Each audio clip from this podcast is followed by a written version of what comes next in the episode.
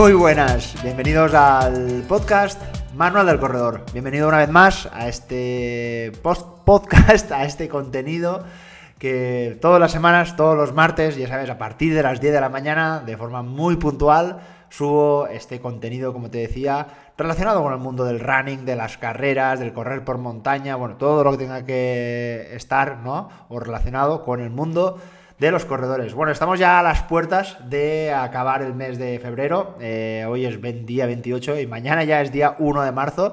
Y bueno, pues justo ahora estamos a los dos primeros meses del año. Eh, recordar que el día 1 de enero es el típico día, ¿no? Que muchos empiezan con esos hábitos, que empiezan con muchas ganas. Y bueno, pues yo, yo personalmente lo noté mucho en mi trabajo, ¿no? Como entrenador, muchas personas se pusieron en contacto conmigo. Oye, prepárame un plan, que quiero hacer esta carrera, quiero perder peso quiero cambiar mis hábitos.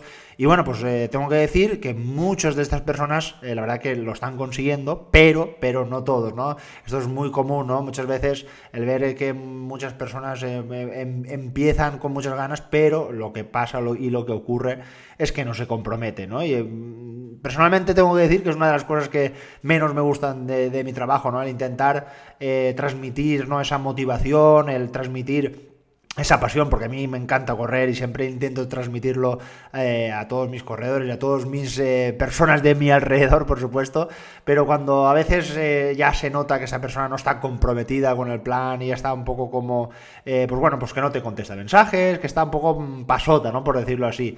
Y bueno, pues tengo que decir que hay un porcentaje, desde aquel 1 de enero hasta hoy, 28 de febrero, ya hay un porcentaje de, bajas, ¿no?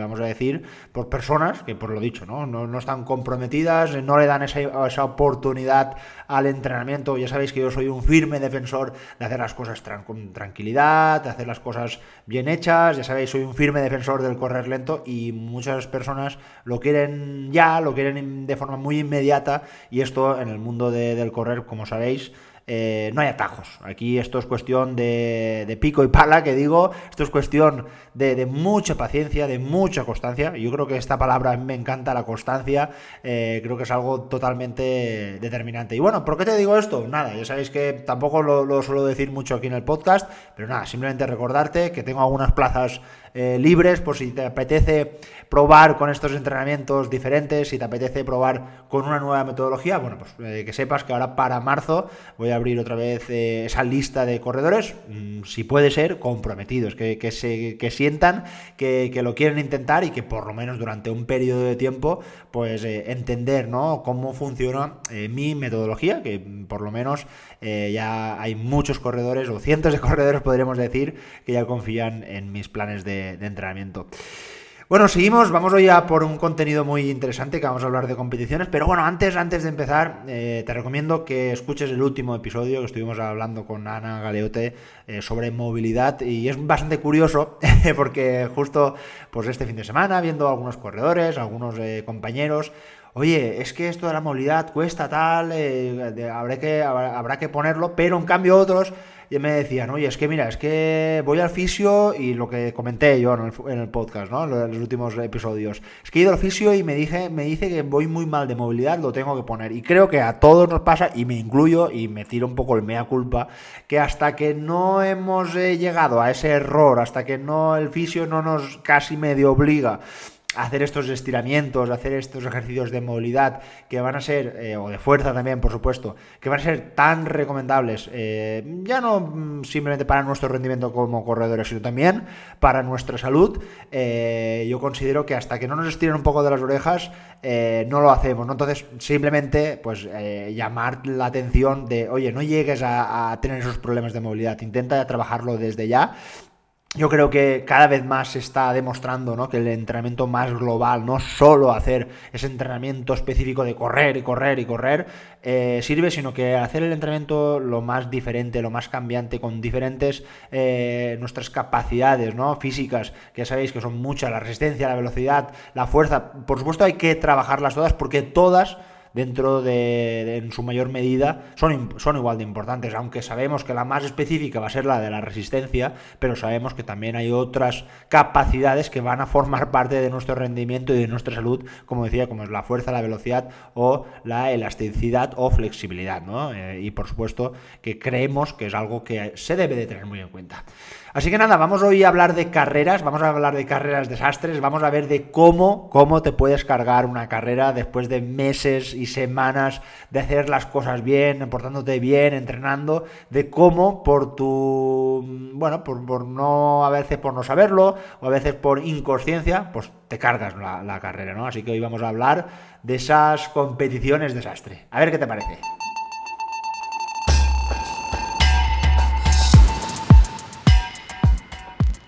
Bueno, el episodio de hoy podría ser un poco autobiográfico porque, bueno, yo en mis espaldas tengo muchísimas competiciones, muchísimas carreras y siempre aprendo de ellas. En casi todas siempre saco la parte positiva y la parte negativa, ¿no? Pero la parte negativa, lo que a mí me ha hecho, me ha hecho ser un mejor eh, corredor y también un mejor entrenador, pienso, es el, tomar, ¿no? Y el vigilar y, y el, sobre todo, corregir, ¿no? Esas acciones, esas decisiones tomamos eh, en las horas previas a la carrera y sobre todo, y sobre todo en las propias competiciones, ¿no? Entonces, eh, yo todos los errores que te voy a comentar, todos, todos, todos los he cometido. No me, vamos, no me escondo. Eh, ¿Por qué? Porque, bueno, por, repito, por inconsciencia, por no saber hacerlo bien, por inexperiencia. Y por eso, pues bueno, me, me gustaría trasladarlo, ¿no? Aquí en el podcast, para que tú te los apuntes y que por lo menos si los has, los has hecho, pues intentar que no se repitan y si eh, te van a pasar, pues saber qué es lo que tienes que hacer, ¿no? Que muchas veces esto es muy importante para intentar eh, no, que no se vuelvan a repetir. Eh, el primero, para mí es más difícil, y aún a día de hoy mm, es el más complicado y porque a veces es algo que no podemos controlar, ¿no? Y justo es algo para mí súper, súper importante y es el descanso previo a una competición. Eh, yo creo que, vamos, te lo digo así de claro, no vas a encontrar ningún suplemento, ningún alimento, ni, ni ningún entrenamiento que supere los poderes de un buen y completo descanso. Es decir, el, poder ¿no? que te va a dejar, tú mismo lo vas a poder notar, ¿no? Después de haber descansado, dormido esas 7, 8, 9 horas ¿no? que se recomiendan a la hora de dormir, cuando realmente has tenido un sueño de estos reparador, después de un entrenamiento, por, por supuesto después de una carrera, lo notas, ¿no? Y justo antes de una competición, pues sí se puede, porque aquí hay que ponerlo entre comillas, eh, es, esto es súper importante. Yo entiendo que si eres una persona pues iniciada, una persona también un poco más nerviosa, pues como que te cueste dormir un poco, ¿no? Y justo la, la, noche previa, pues no se te sea muy fácil conciliar el sueño y, de hecho tengas eh, pesadillas. Esto es muy común también, ¿no? Hay muchos corredores que tengan pesadillas de que no van a llegar a meta, de que se van a dormir, bueno, pues esos miedos, ¿no? Que suelen aparecer por las noches y, lo que ocurre es todo lo contrario, ¿no? Entonces, eh, dentro dentro de, estas eh, cosas que no podemos controlar o son un poco más difíciles, sí que es muy recomendable y aquí yo creo que sí que tenemos mm, todos eh, mucho en lo que hacer, es el intentar crear esas pautas eh, en las que nosotros mismos nos relajen. por ejemplo, a mí me relaja mucho el día antes de una carrera, pues por ejemplo ver una película con mi pareja, con mi hija, estar tranquilos, sin el móvil cerca, para crear ese ese hábito de descanso, eh, de mucha tranquilidad y algo muy importante para mí, irme a dormir muy pronto. Muy pronto, pues igual a cenar prontito a las 8 de la tarde, 8 de la noche, como lo quieras llamar, y a las 9, 9 y media, si puede ser, estar en la cama ya, para por lo menos estar o intentar descansar lo antes posible. Eh, un error que a veces puede pasar, pues el por despiste, porque has llegado tarde de hacer ciertas cosas, pues eh, prepararte la mochila, prepararte todo el material que vas a necesitar para el día posterior, sin darte cuenta si te hacen las 12 de la noche o la 1 de la madrugada teniéndote que levantar realmente temprano, ¿no? Porque la gran mayoría de carreras son por la mañana, ¿no? Entonces, oblígate, oblígate en irte a dormir a una hora prudencial. Eh, es algo que tienes que mm, trabajar, es algo que tienes que pautar y cuanto más puedas descansar, no dudes que esto va a ser totalmente eh, súper importante. Repito una vez más, no va a haber ningún suplemento, no va a haber ningún alimento que supere el poder de un buen descanso. Más acciones que a veces no hemos hecho de la forma más correcta, y es justamente olvidarse de calentar. Y ahora, justo en la época en la que estamos, que estamos en pleno invierno y justo ayer tuvimos un día súper frío, por lo menos aquí en mi, en mi ciudad no pasamos de 8 o 9 grados, que bueno, muchos os reiréis, ¿no? Pero para, para Denia, pues es un sitio que no suele hacer tanto, tanto frío, ¿no? Y la verdad es que por la noche también hacía mucho frío y ha costado, ha costado ir a, correr, ¿eh? Pero bueno, eh, antes de empezar una carrera, antes de empezar una actividad, de alta intensidad donde, mm, por supuesto, carreras más rápidas, ¿no? Como un 10K, un medio maratón o incluso un maratón, eh, tienes que calentar, tienes que activarte, tienes que aumentar esa temperatura corporal para, pues, empezar... No, lo que no puede ser es empezar de 0 a 100 en, segundos, ¿no? No, eso es lo que no puede pasar. El 0 a 100, claro que tiene que pasar, pero tiene que convertirse en minutos. Es decir, tú desde que empiezas el calentamiento hasta que sales, deberían de pasar al menos, al menos en estos días tan fríos, por lo menos eh, de unos 20 a 30 minutos. Tienes que empezar con una carrera muy suave, un trote muy progresivo, para que poco a poco vayas aumentando esa temperatura. De hecho, sería recomendable, aunque sea un poco complicado, que ya tengas hasta algunas gotitas de sudor en la camiseta, con la cual ya estás preparado y listo, como digo yo, para la batalla, ¿no? Para la carrera, para dar eh, la mejor versión de, de ti mismo.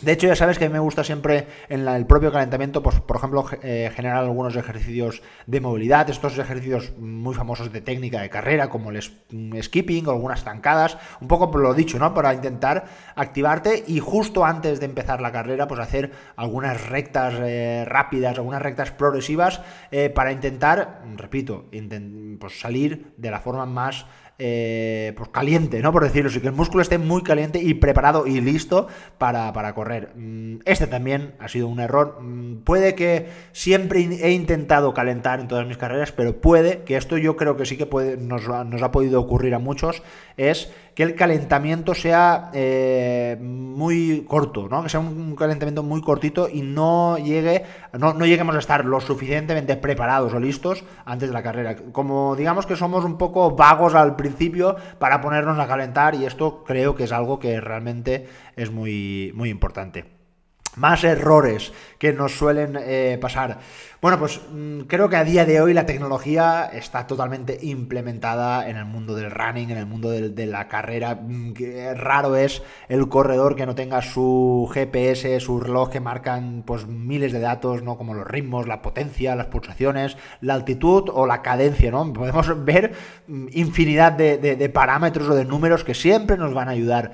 El problema viene en el que a veces nos obsesionamos ¿no? con esos datos y eh, esto a veces nos puede crear confusión. ¿Por qué? Porque a veces, como a todos nos ha pasado, creo que esto es bastante común, pues a veces el reloj, porque aún está, por lo que sea, que esté medio dormido o lo que quieras decirle, pues el reloj no te, no te marca los eh, valores exactos. Por ejemplo, esto es muy común en las pulsaciones. Yo, por ejemplo, lo, pude vivir en un maratón donde nada más salgo, mis pulsaciones estaban a 180 pulsaciones y, yo iba corriendo a un ritmo realmente lento, iba corriendo a un ritmo controlado, mis respiraciones eran bajas y realmente mis sensaciones eran buenas. Entonces yo digo, aquí algo falla.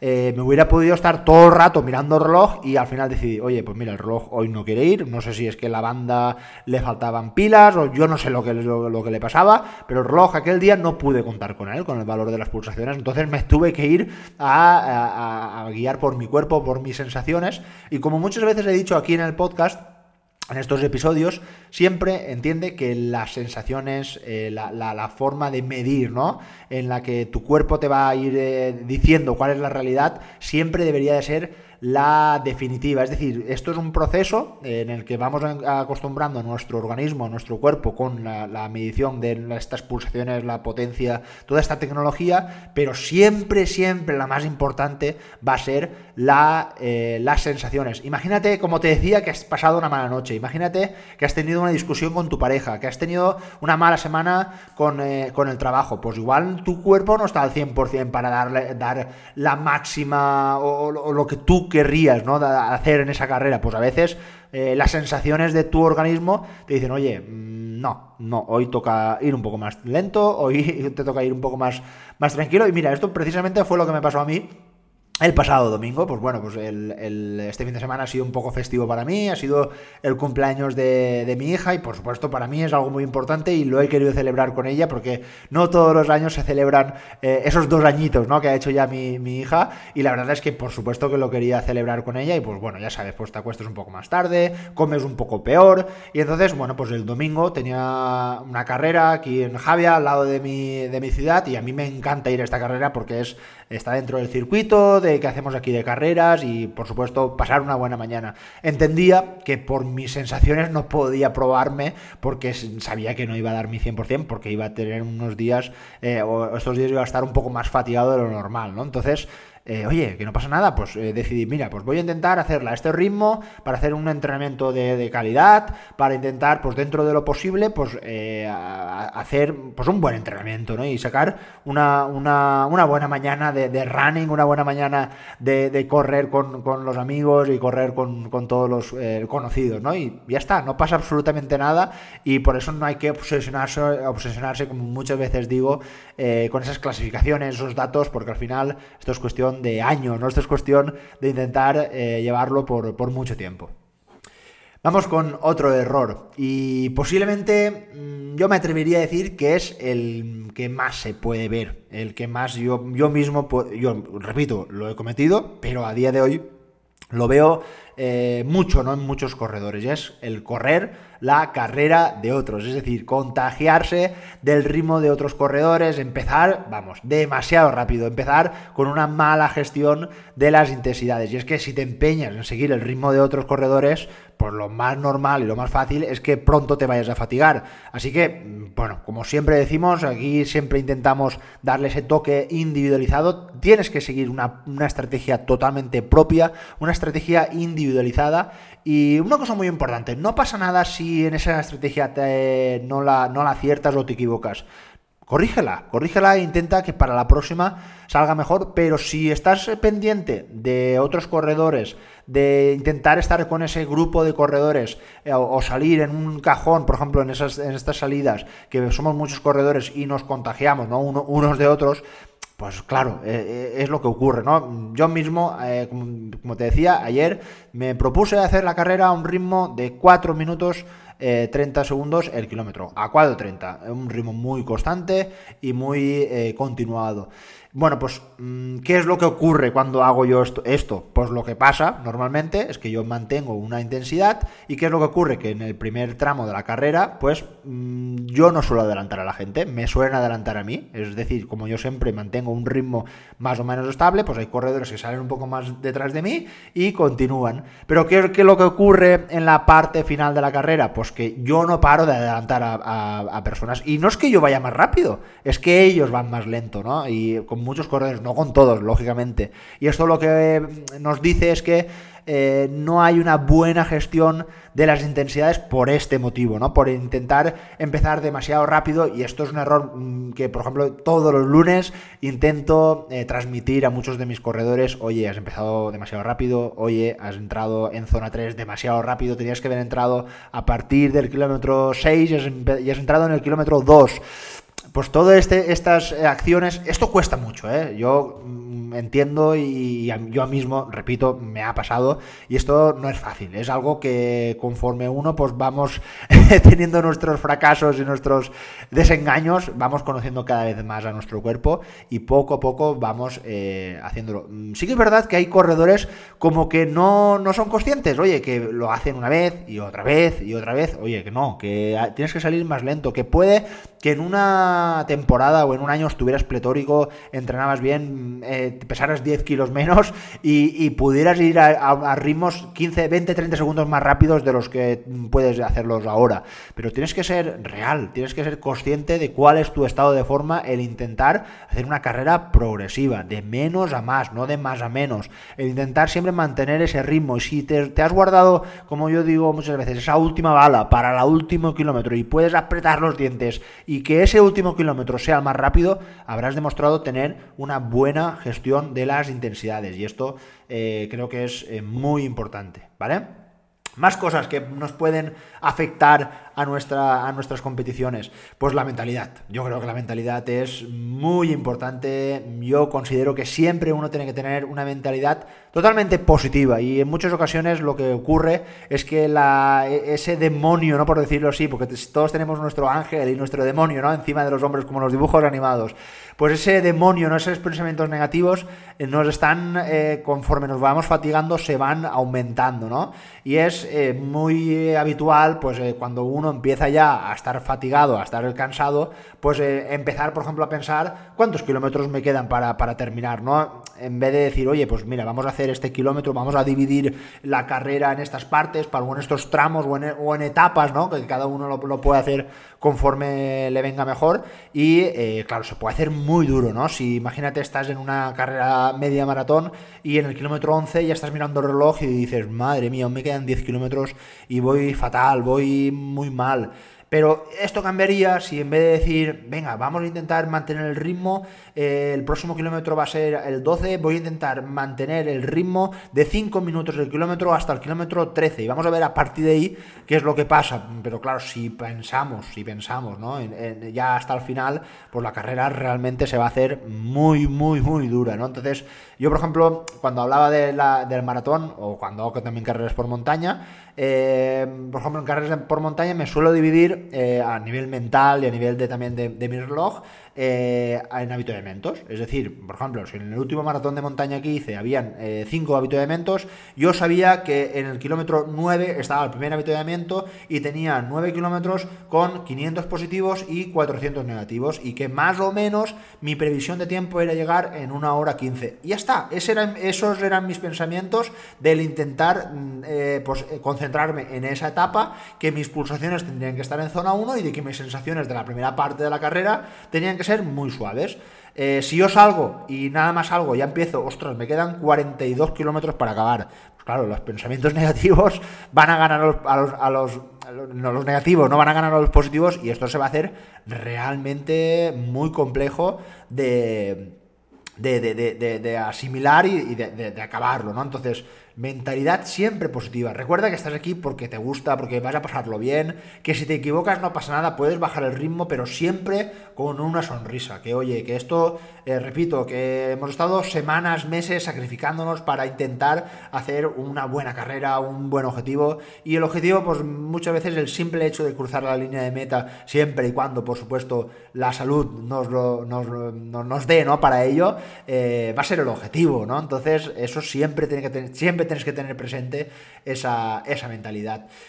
Estas acciones o decisiones van a estar muy relacionadas con el rendimiento en carrera, pero como sabéis, algo muy importante en nuestras carreras también es la nutrición, ¿no? la energía que va a hacer que, podamos sostener ese rendimiento durante el tiempo que nos lo propongamos. ¿no?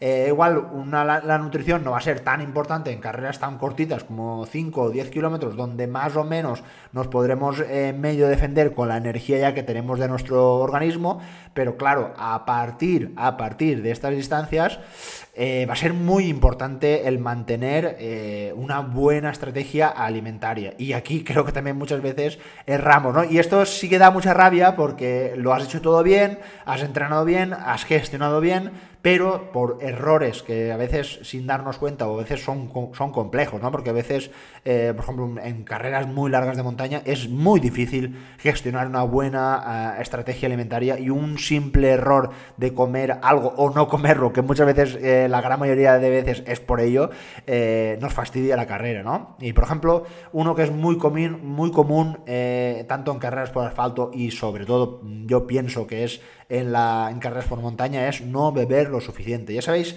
que los nutricionistas nos dicen que más o menos deberíamos de beber en, eh, entre 500 y 800 mililitros de líquido por hora. Eh, recuerda que líquido estamos hablando de agua y bebida isotónica, sobre todo si puede ser más agua que bebida eh, isotónica. Ahora, por ejemplo, en ambientes más fríos, pues con 500, 600 sería suficiente, pero en ambientes muy calurosos podríamos incluso irnos hasta los 1000 mililitros, es decir, un litro, ¿no?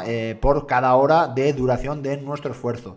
Piensa que tan solo un 1% de la deshidratación va a afectar en tu organismo. Yo recuerdo, por ejemplo, en días muy calurosos e incluso para hacer un 10K que tardaba entre 40 o 45 minutos, estaba muy pendiente de la hidratación previa, es decir, intentar eh, salir ya con una buena hidratación porque iba a tener tal tasa de sudoración que, vamos, que lógicamente eh, iba a ser algo muy presente. Y esto es un error bastante común eh, también, por ejemplo, en carreras por montaña, donde vamos disparados, la típica media maratón, que solo tenemos dos, tres avituallamientos, pero el primer avituallamiento voy repleto de energías, tengo aún mi, mi reserva más o menos de agua, y igual ha pasado la primera hora y no he bebido ni una gota de agua. Claro, lo que va a ocurrir es que la parte final, oye, es que tenía calambres, es que al final eh, perdí un poco la energía, pues es que puede que justo por no haber bebido en esa hora, en esa primera hora, te hayas deshidratado y eso haya provocado todos los problemas que han venido en la parte posterior de la, carrera. Y claro, pues lógicamente eh, esto es algo también eh, muy, muy a tener en cuenta. Algo que no suele ocurrir, que esto también es bastante difícil, a mí personalmente creo que eh, en alguna carrera, pero es muy raro, es justo lo contrario, es de pasarte bebiendo, y claro, si te pasas bebiendo, sobre todo, pues, por ejemplo, a mí me ha pasado en una carrera por montaña, ¿no? intentar estar tan, tan pendiente de la bebida, pues que igual me he pasado, ¿no? ¿Y qué es lo que ocurre? Pues bueno, pues por un lado tuve que em, orinar o parar a mear más veces de las que uno debería, porque claro, estás en una carrera y no puedes, digamos, perder tiempo a pararte a orinar, ¿no? Pues bueno, pues en esa carrera por beber demasiado, pues eh, tuve que parar y por supuesto, pues eso eh, eh, limó un poquito mi, tiempo. Pero algo más serio, que esto, pues bueno, es difícil, pero también puede pasar, ¿no? Y es la hiponatremia. Y es que la hiponatremia es justamente todo lo contrario a lo que estamos hablando de la deshidratación y es que eh, al beber demasiado puede que provoques concentraciones bajas en sodio, ¿no? Por eso siempre eh, decimos que es muy importante añadir esas sales con, los alimentos, con las bebidas isotónicas, porque van a, favorecer o no van a favorecer que puedas sufrir una hiponatremia que, bueno, en algunos casos, repito, esto es algo muy complejo, pero puede llevar hasta la muerte, ¿no? Algunos eh, corredores. Si nos vamos con lo que decía antes también de beber, pues por supuesto también pasa con la comida y pasa sobre todo en, en, pues en estas carreras que estamos tan concentrados con los ritmos, con, eh, con el que llevamos delante y que lo, tenemos y no queremos que se nos vaya, que pasamos por ese avituallamiento y pasamos de él y claro, vas tan enchufado y con, eh, con esa en esa carrera que, que ni te acuerdas de, de comer y es que ni quieres porque no te hace falta en ese momento. Pero es que, ¿qué pasa? A los 15, 20, 30 minutos, esos depósitos de glucógeno van a empezar a vaciarse y te vas a quedar sin energía, te vas a quedar sin ese control, ¿no? Que te va a poder mantener ese esa energía a lo largo del, esfuerzo. Esto también es muy común. Por ejemplo, yo lo veo mucho en las carreras por montaña más rápidas como eh, sprint trials, eh, carreras de medio maratón. Y me sorprende, ¿no? Ver que en el primer avituallamiento la gente ¡bum! pasa rápido. Yo pienso, oye, pues es posible que tengan su alimento, lo tengan en su mochila y lo tomen después. Puede ser, puede ser. Tampoco no hay que tirarle la culpa, pero sé de muchos de ellos que no es así. Que, y luego pasa, pues un poco lo que decía al principio: deshidratación, eh, calambre pérdida de energía, fatiga, pájara, llámalo como tú quieres. Entonces es muy importante, ¿no? El evitar el famoso y temido muro que puede aparecer tanto en carreras de maratón como en medias maratones, como en todas las carreras, si realmente no has comido eh, lo que toca durante, y también hay que decirlo antes, ¿no? En el desayuno, si no has recargado esos depósitos de glucógeno. Así que esto es muy importante. Y por último, que esta también me ha pasado muchas veces, es que si lo haces todo mal, es decir, tienes una mala gestión de las intensidades, no has bebido bien, no te has alimentado bien, pues es muy fácil, muy fácil que aparezcan los problemas digestivos, ya sabes, vómitos, diarrea, malestar digestivo, que pues lógicamente te van a afectar a tu rendimiento porque pues igual vas a tener que parar o lo que va a ocurrir es que tu rendimiento, como decía, va a caer eh, muy en picado. A mí esto me ha pasado muchísimo, me ha pasado muchísimo, sobre todo en carreras por, eh, por montaña, y normalmente por eso, por no haber hecho esas tres cosas que he dicho, ¿no? Una mala gestión de carrera, deshidratación y una mala gestión alimentaria. Eh, a día de hoy es una cosa que la verdad que me enorgullezco, ¿no? Porque mm, lo he pasado mal, lo he pasado mal, incluso de, a veces lo he dicho aquí, de tener que ir a médicos porque es que no sabía qué era lo que me ocurría, porque muchas veces salía y cuando llevaba igual dos horas tenía que parar a vomitar, tenía que parar a, pues bueno, y a otras cosas. y, ¿Y qué es lo que ha cambiado? Bueno, pues creo que por un lado la experiencia, creo que ya el no salir tan rápido, el llevar una, una estrategia tanto alimentaria como hidratacional eh, desde el primer momento, pues han hecho que eh, no tenga estos problemas digestivos. Y claro, para mí, por ejemplo, la última maratón por montaña, después de estar corriendo casi 8 horas que hice, eh, al acabar y comerme un plato de pasta, bueno, pues para mí eso era totalmente imposible. Hasta hace nada, ¿eh? hace un año dos años, no podía. ¿Por qué? Porque había hecho padecer tanto ¿no? a mi sistema digestivo que mi barriga me decía, oye, no puedes comer nada hasta que no pasen unas 2-3 horas y que la cosa se calme un poco, porque realmente eh, me notaba la barriga realmente inflamada y me, me dolía mucho, ¿no? Y esto era algo, pues bueno, que la verdad es que tengo que decirte que me enorgullezco del haberlo trabajado y haberlo hecho desde el punto de vista desde una simpleza, ¿no? Intentar corregir, como decía, un poco por, eh, eh, acabar y finalizar este episodio, por corregir y ser consciente de que hacía muchas cosas mal y muchas veces eh, era, intentaba correr la carrera de otros, muchas veces me presionaba sobre que tenía que intentar llegar a ciertas marcas, a ciertos tiempos y esto, por supuesto, no era bien. Y bueno, como sabéis, mi forma de encarar ¿no? esto de las carreras es muy diferente a cómo lo hacía en el pasado y por supuesto lo quiero transmitir para intentar, pues lo dicho, lo que digo siempre, que lo disfrutes, que, sigas corriendo por, por, mucho tiempo y que eso, pues que lo disfrutes, que al final estamos aquí porque nos gusta, porque esto es salud y esto es algo que tenemos, nos tenemos que regalar a nosotros mismos, a nosotros mismos con estas experiencias que al final son las propias eh, competiciones. Así que nada, la semana que viene tocan preguntas y respuestas. Así que, repito, muchas veces eh, me las enviáis por WhatsApp. Recordar, por el enlace que os pongo aquí en la descripción abajo del programa. Ya tengo las cuatro para el próximo mes, pero oye, aún quedan eh, muchos meses por delante, así que no te cortes y envíame esa pregunta. Así que nada, a disfrutar y ya sabes, que no la cagues con, los, con las carreras. Adiós.